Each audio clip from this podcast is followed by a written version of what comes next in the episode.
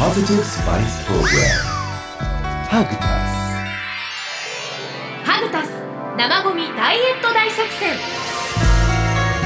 FM 大阪ハグタス大塚恵美がお送りしています。さてここからはハグタス生ゴミダイエット大作戦このコーナーは豊かな低炭素社会づくりに向けた知恵などをみんなで楽しくシェアして発信していく気候変動キャンペーン Fun to Share の理念に基づいてお送りします普段何気なく生活の中で出しているゴミ。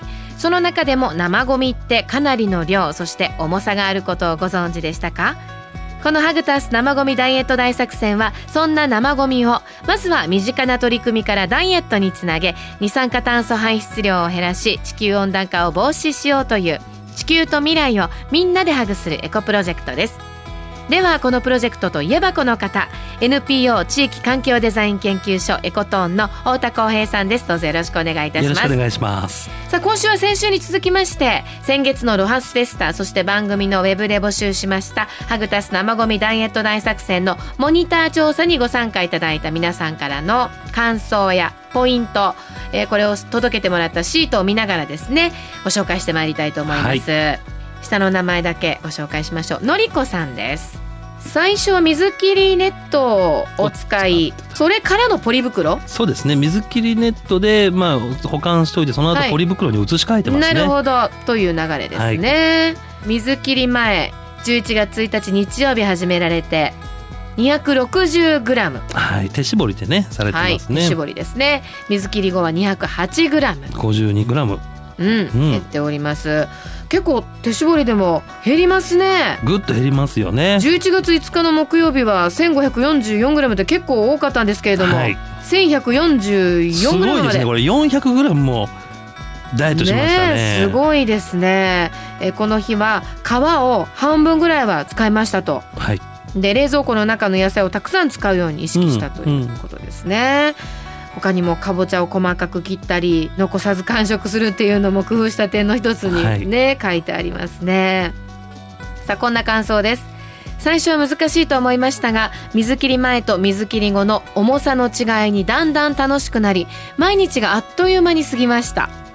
水切りを意識することで生ゴミを増やさないよう子どもの食べ残しもまた温めて食べたりすることでかなり減ったと思います小学2年の娘が興味を持ち一緒に取り組みました。今回偶然ロハスで通りかかった時にこの生ゴミダイエット大作戦を知りとても良い経験になりました。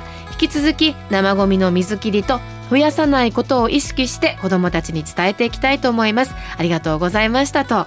お礼の言葉まねでえ添えてあります、はい嬉しいですねこれもお子さんと一緒にねこういうふうにやるというのは楽しいですよね。まあ楽しい教育的な効果はもちろんありますし。ねえ、うん、取り組んでいくうちに実は子どもさんがどうしてこんなに生ゴミ出てんだろうって指摘された時にね、うん親御さんは、ねもっと減らさないとっていう思いますねね。なかなか子供の時に生ゴミについて考えたことないですよね。なかったからはい本当にいい一緒に勉強して一緒にチャレンジしていくことになりますよね。そうなってくると多分料理の仕方とかどう料理自体にも興味持ってそうですねごちそうさまとかありがとうとかいうのがもっと大きい声で言えるようになるかもしれないあとほらですね。好き嫌いがなくなるっていうのああるもあるかもしれない。その通りですね。ねえ、うんいいことばっかりですね。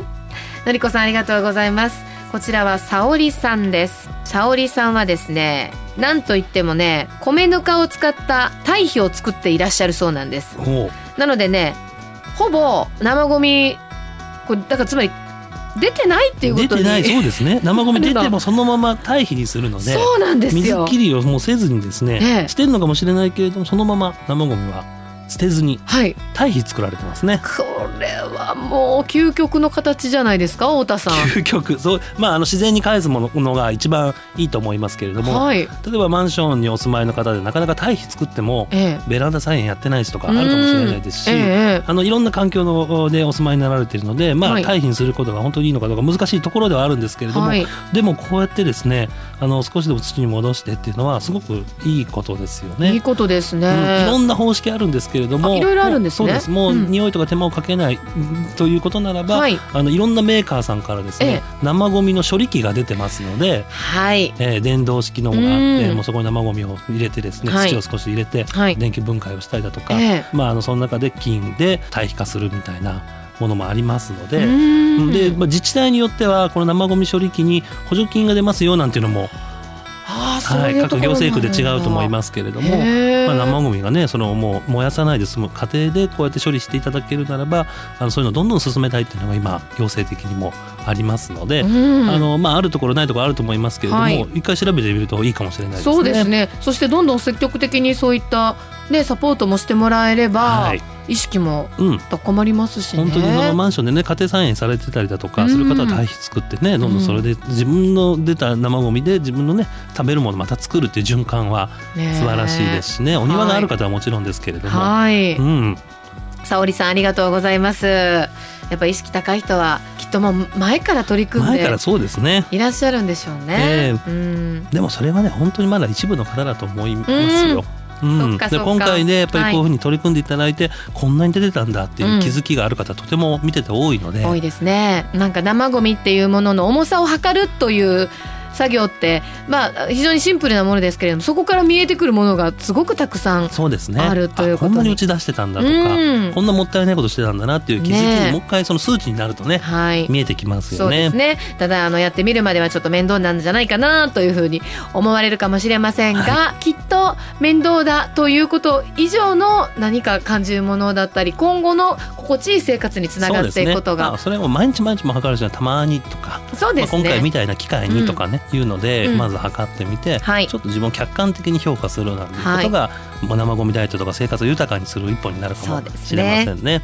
家庭レベルでありながらゴミの運搬焼却などの負担軽減となります。それが二酸化炭素排出量を減らし地球温暖化対策につながっていくんですね。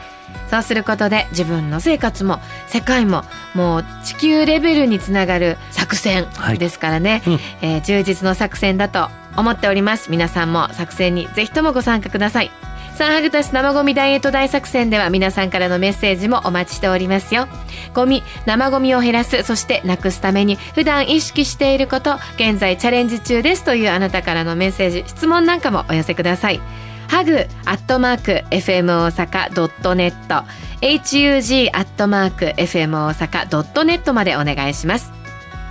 ハグタス生ゴミダイエット大作戦。この時間ご一緒したのは NPO 地域環境デザイン研究所エコトーンの太田光平さんでした。ありがとうございました。ありがとうございました。